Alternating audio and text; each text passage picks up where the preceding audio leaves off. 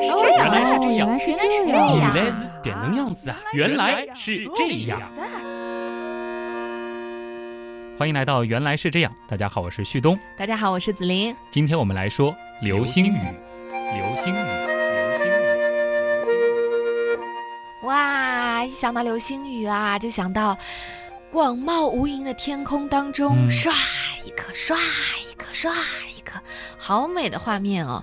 然后旁边站了一个帅气英俊、高大的男子，然后你就默默的许一个心愿，说：“啊哎呀，我要幸福的生活下去。”这个是你的少女时代看的那个当时很红的偶像剧的回忆吗？嗯，好像不只是有真实的经历。啊，没有真实的经历。啊但是我去看过流星雨，嗯也是好多同学一起组织，然后啊我们到那个郊区抬头看天，大家一起。但是每一次都好失望哦。嗯，就是因为可能大家想象当中这个流星雨啊，真的是一是应该颗接着一颗，一颗接着一颗。尤其是这个影视作品，呃像什么韩剧啊之类的啊，在这种看流星雨的时候，真的是这个满天刷刷刷像放烟火一样这。甚至比礼花还壮观，啊因为是满天都是对小星星在下落。我。们以为真实情况就是这样的，可是呢，你倒是有亲身经历，你看到以后，你应该觉得 我们是这样的，就是嗯。有一个同学要在阳台上面，因为晚上有点冷啊嗯。那一次，然后大家都在房间里，就有一个同学站在阳台外面，然后一旦看见有掉下来一颗，他就嗯。嚷嚷一下，就是说有一颗，然后大家就会集体就开始许愿，然后就是可能要三五分钟啊才会有通报一次这样的情况，很久才会有一颗。嗯，你是也亲眼见过流星啊，见过，啊，那还算比较幸运的。但也挺不容易的。就是你说在那儿驻守了一个一个大晚上吧，也就见了可能有两三颗哎，。我真的觉得就是流星雨的这个雨字啊，嗯起的不好，这最多就只是可能比平时晚上能够看到的这个流星稍稍多那么一些，但是和嗯下雨的这种密集的感觉完全不一样。啊，今天为什么会跟大家聊流星雨这个主题呢？因为我记得在这周二的时候，白天看那个新闻嘛，有一篇报道是很浓墨重彩的说，今天晚上是猎户座流星雨。嗯，而且呢，说在当天晚上的流星的数量呢是非常的多，提醒大家可以去看一下，感觉好像说的像日全食一样，是一个嗯百年一遇的这种奇观所以我就在想，可能咱们的听众朋友啊，对于流星雨这件事儿，还是有很多的认识上的误区。我们也是希望通过今天的原来是这样，来给大家科普一些这方面的知识我。懂啦。就是有的人他可能到现在为止都没有认认真真的看过一次流星雨，然后你就给他打一针预防针，就是有可能他不会像你以为的这么刷刷刷刷的那么多，是吧？我们又要说啊，真的是刷刷刷刷的这种流星雨，它也是有可能存在的。啊，其实，在这个有记录的这个历史当中，出现这种盛况的，我们叫流星暴，它的几率是非常非常低的。就是大暴雨，流星大暴雨。但你一开始就说到说流星雨好像没有什么了不起的，并不是我们以为的这么好像难见到的，嗯，这我觉得大家接受不了啊。我们嗯经常听到说，哎呀，多少年难遇的什么什么流星雨又要啊来了，但大家都觉得这个应该是很罕见啊。当大家听到这个媒体当中说多少年一遇的，有可能是流星雨，比如说三十三年的一个周期当中，今年会达到一个峰值。可能这一周大家有很多同学觉得很遗憾，我们错过了猎户座流星雨。对，请大家放心，在明年的同样的差不多这个时候，我们还会再经历一次猎户座流星雨。我们说从十月开始一直到十二月，我们会有哪些流星雨呢？我们在十月二十四号的时候，我们会经历小狮座流星雨的极大。十一月十二号是北京牛座流星雨，十一月十七号是狮子座流星雨极大。接下来呢，还有什么麒麟座阿尔法流星雨、凤凰座流星雨、麒麟座流星雨、船尾座、长蛇座、双子座、后发座等等等等，而且这些全部都发生在从现在往后两个月的时间内。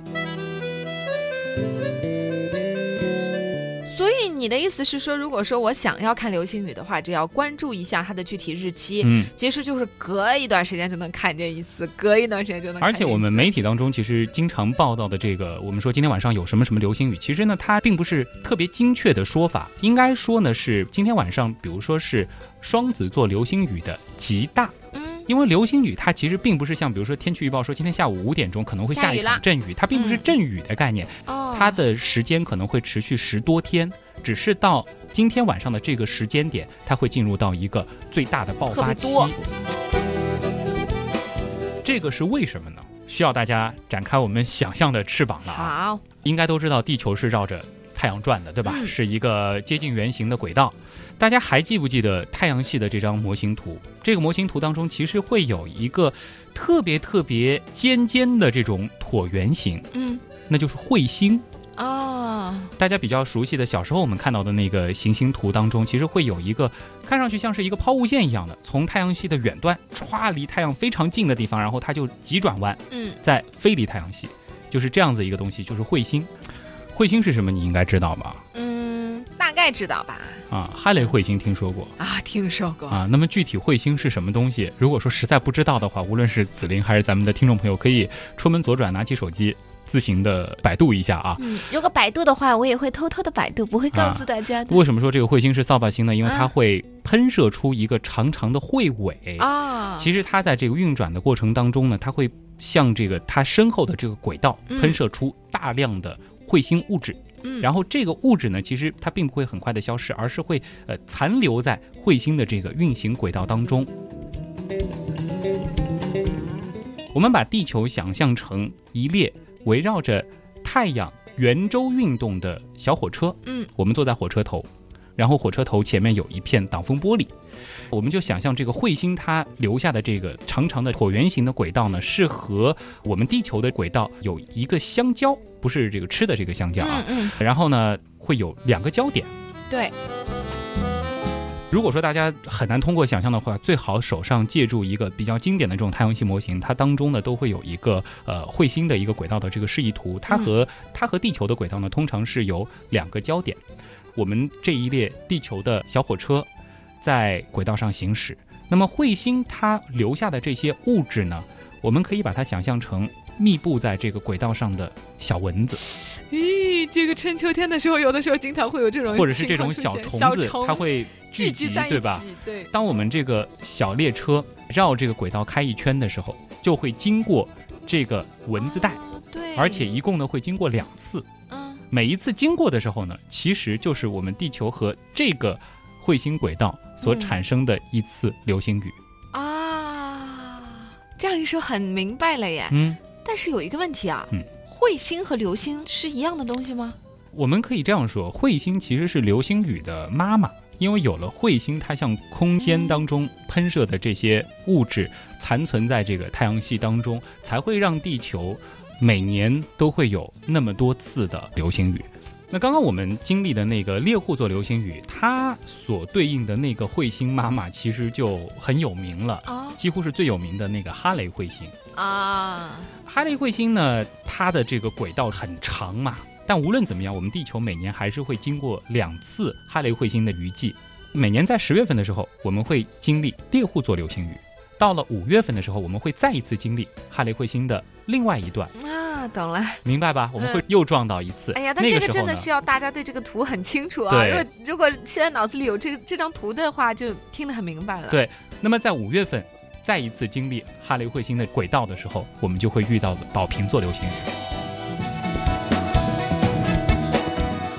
但是你看啊，你刚刚说到这个彗星是流星的妈妈，嗯对吧？那我觉得，如果说是哈雷彗星造成了这个流星雨的话，它就应该叫哈雷流星雨。嗯它为什么叫什么座流星雨呢？这也是让我们会以为流星雨就是星星掉下来的感觉，啊，因就是比如说狮子座的这个流星雨，唰唰唰往下掉。抬头说看到，哎嗯呦，狮子座，然后我说肯定是这其中掉下来一颗。而且我们刚才其实也提到了，狮子座流星雨是在十一月十七号的时候进入它的极大值。嗯，呃那么可能很多星座迷又会说了，狮子座不在这个时候对呀、没关系呀、都啊。和星座什么都完全没有关系。他为什么要做叫什么座什么座呢？那感觉如果说他是叫狮子座流星雨的话，嗯它应该就是在狮子座这个时间段里面啊，经历的流星雨。在八月份、嗯，七八月份这段时间，对呀、啊，这个还是请大家出门左转。我们曾经其实做过一期节目，叫做《颠覆你的星座观》。其实当时也提到了，就是我们在这个星座的时间范围内的时候，往往我们是在夜空当中是看不到这个星座的。啊，呃，这个具体的原因呢，我们就不跟大家多说了，因为嗯当时也不是和紫菱一块儿做，原来是这样嘛，对吧？嗯，所以没学习过。啊可以去补补课。那么我们说，为什么叫什么什么座流星雨呢？其实，如果说大家有幸看过一次流星雨的话，或者说以后大家再去看的话，可以去观察一下这个流星的细节。我们把流星划过天空的这个轨迹，在脑子当中稍稍的记一下。嗯然后呢，我们把这个轨迹从它出现到消失，作为一条短短的线段。嗯，我们以消失的这个线段作为出发点，然后反向的去连接它出现的那个位置，把这个延长线在天空当中画出一个轨迹。当你看到第二颗的时候，同样做这个运动，然后你会发现，整个晚上你看到的所有流星雨，它似乎都是从一个点出发的。哦，这个点呢，我们管它叫辐射点。嗯那么星座在天空当中是起到一个什么作用呢？就像咱们在地面上划分行政区，不同的星座其实是代表了天空当中不同的区域。嗯，那么这个辐射点处在哪一个星座内，我们就管它叫什么什么座流星雨。哦，是这样的。比如说狮子座流星雨，其实就是在辐射点在狮子座内的流星雨。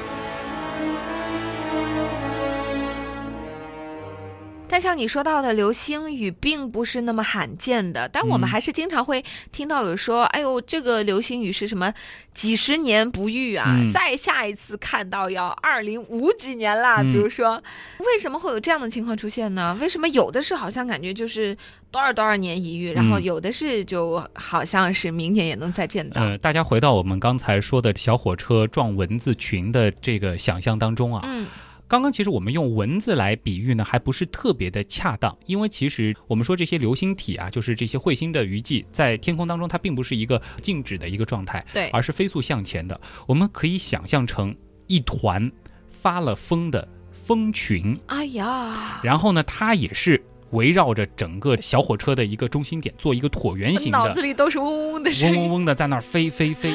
然后呢，这个蜂群呢，它可能有一个领头的，它边上呢就聚集了一大群蜜蜂，但是这个嗯蜜蜂有的飞得快，有的飞得慢嘛，它们始终在保持着这个队形。有那么一段，是不是会聚集了特别多的蜜蜂？然后离这个领头的那个蜜蜂往后的，是不是会相对来说是稀疏一些？对，彗星是什么呢？彗星其实它和太阳它有一个回归期，它可能每七十几年会有一次回归。当这个彗星，我们说蜂群的那个领头的，它靠近这个轨道的时候，它会留下大量的蜜蜂，嗯，让我们的这个小火车去撞，我们就会看到非常非常多的哦流星出现的这种流星雨。当这个领头的那一团蜜蜂飞得很远的时候，我们能够撞上的只是那些掉了队的蜜蜂。嗯，那么稀稀拉拉的。我们在那个时候再看到，只是一些零零散散的比较小的流星雨了。其实通过我们刚刚的介绍，你应该已经明白了，流星雨它本身是一件经很常可以遇到的事情。对，是一件很稀松平常的事情。对，那我们说的是流星雨，那么你觉得这个单颗的流星嗯，它平常吗？单颗的流星、嗯，也平常啊，那肯定喽。就流星雨都这么平常常了啊。对呀、那你觉得它能平常到一个什么程度呢？每天都有，每天有多少？有个五颗吧，我猜的。有这样一个数据啊，就是说地球上每天大概会有多少颗流星出现呢？嗯这个数字，其实我当时第一次看到的时候也觉得非常的震惊。有多少颗呢？大约有说说，来吓吓我，快！四十嗯，亿个流星体撞向地球啊！四十亿个，当然呢，那我？为什么一颗也没看见呢 但你要想想看，我们地球的表面积就有五点一亿平方公里了。那么嗯哪怕是这个四十亿个流星体，其实我们每个人所属的那片天空能够看到的也不多。当然可能也有数万个，不过这个数万个它只是流星体嘛，它其中有大有小，是不是？偶尔我们能够看到的是这其中个头比较大的，啊，而且呢还是需要在一个比较好的观测条件下，需要得是晚上，晚然后上云还得少，还得少，最好还没有月亮。你还得抬头了，正好。，对，所以说你每天能够看到的这个概率是很低的。嗯，这边呢，可以给大家来补充一下，正因为有这么多的流星体和地球相遇，然后最终是这个坠落在地球上，那么地球每年呢，差不多会增加二十万吨的重量，来自于每天坠落的那么多的流星体。啊，那我们地球怎么能够承受得了啊？那我们的地球就越来越重了喽，你会担心地球承受不了、啊、不堪重负啊？对呀、哪怕是刚刚我们说的这个每年增加二十万吨的重量，嗯，我们说地球到现在差不多五十亿年，那我们打一个这样的比方吧，这个五十亿年当中增加的所有的重量，也就相当于一个两百斤重的人，他在五十亿年的时间当中体重增加了五克，嗯，那你觉得有影响吗？听上去还好听上去还好啊，嗯所以你也不用担心地球会越来越重。啊。虽然你告诉我们流星有很多，但是我们因为要天时地利人和，我们才能去看见一颗，对吧？嗯，那一看到流星，好像大部分人的第一反应都是赶快许愿。嗯，但是照你这么说，它其实好像也没有太大的意义嘛？为什么人会对着流星许愿呢？就是你想说，就是流星许愿，它的这个来历到底是什么？对，我记得最早我是在也是类似于在偶像剧当中看到的情节，嗯，然后那种女生啊看到流星要许一个愿望，对，就会实现。然后好像动画片里面也经常会有这样的情节。那是不是因为这些影视作品来影响到我们大众呢？嗯考证了一下呢，它大致是有两个来历啊。其中一个来历呢，就是说，古代的时候人们相信这个有一颗星星坠落，地球上就有一个灵魂升天，嗯就好像这个星星的坠落和人的这个死亡是有一定的关联的。当时呢，就有些人相信，就是因为地上正好会有灵魂升天嘛，你在这个时候许下愿望，可以把这个愿望即由这个灵魂带到天空当中去，哦，让天上的神仙知道，那这颗实现你的欲魂望。也承载了不少任务啊，就是像这个邮差一样的啊，就是寄了很多信，嗯这是一个说法。另外一个说法呢，我觉得这个可能可信度更大一些啊。嗯希腊神话里面啊，我们说这个宙斯他手上的那个武器，嗯，你有印象吗？有，拿的是那个闪电，对不对？嗯就是一个像闪电一样的，那也是一种叫枪的这个兵器嘛。哦，然后这把枪呢，它有一个很强的功能，就是它能够击穿一切防御，哇，而且能够绝对的命中目标。那么这把神枪啊，如果说人类来使用它的话，有什么功能呢？就是说可以对这个枪发一个誓言，嗯而且发了这个誓之后呢，永远不能改变。那么这个誓愿就一定会实现。刚说了半哦，天，这把枪是闪电，对不对？对啊，好像和流星没什么关系。是，神话里面呢，就认为这把枪在攻击的时候，它划过天际所迸发出的那个火啊星就是流星亮光就是流星。啊，所以从这个方面呢，或许可以推测出，这是对着流星许愿最早的一个版本。嗯。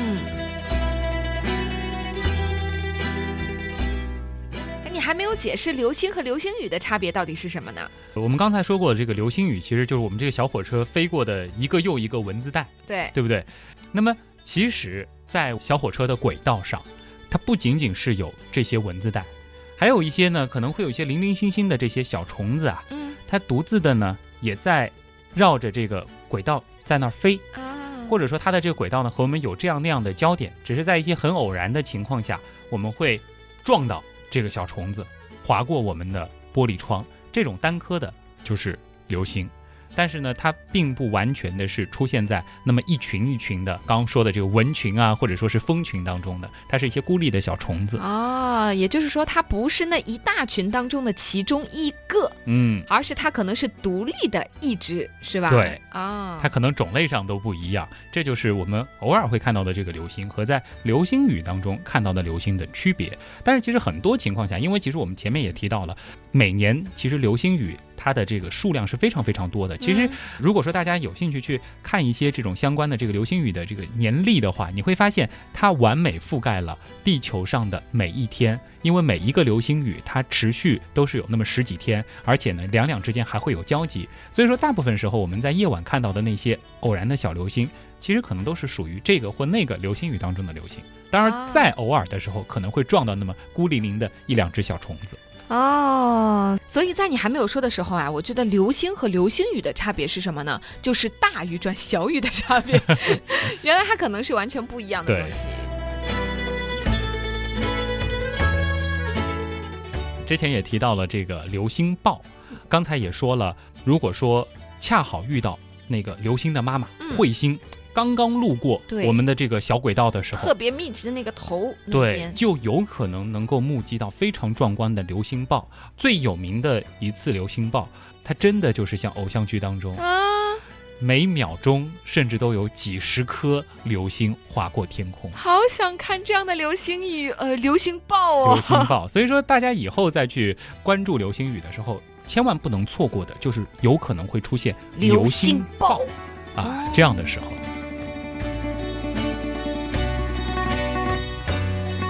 这下我知道啦。嗯我今天晚上就要好好的回去查一下，什么时候会出现流星暴啊！我可要到时候抓紧时间，好好的许一下愿，然后嗯找一个可以看清楚流星暴的地方，好好的许愿。找一个好好的人吧。这个不重要，在我的画面里面，就是觉得天空璀璨，一嗯颗一颗的流星划过。每秒钟能够有那么几颗啊流星划过，对你就每秒能够实现几个愿望。对，那你得准备厚厚的一本书，上面嗯写满愿望，看到一颗就许一个，看到一颗就许一个。好吧，那从今天开始，除了我要了解流星暴什么时候有，我要开始攒愿望，是吧？不然的话，可就浪费了这么多的流星了。今天节目的最后呢，给大家来说一下啊，今年最后几个月啊，我们有可能会看得到的最壮观的一场流星雨，其实还没有来，应该是在十二月十四号的时候，是双子座流星雨。预计呢，每个小时可以看到一百二十颗左右，其实这个数量已经是非常大的了，哇，一小时有一百二十颗的嗯意思，就是每分钟有两颗。可以实现两个愿望。哇，其实还已经是很不错的了哈。大家如果记得这个时间，嗯还是可以去看一下但。是如果要观测的话，一定要注意，必须是在后半夜，嗯因为后半夜看到的这个流星数量肯定是要比前半夜好。至于为什么，有机会再和大家说了。嗯，原来是这样，就是这样。我是旭东，我是子琳。下期再见。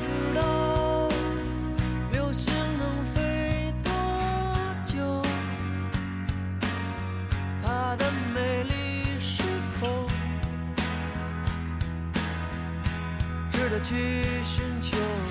夜空的花散落在你身后，幸福了我很久。值得去等候。于是我心狂奔，从黄昏到清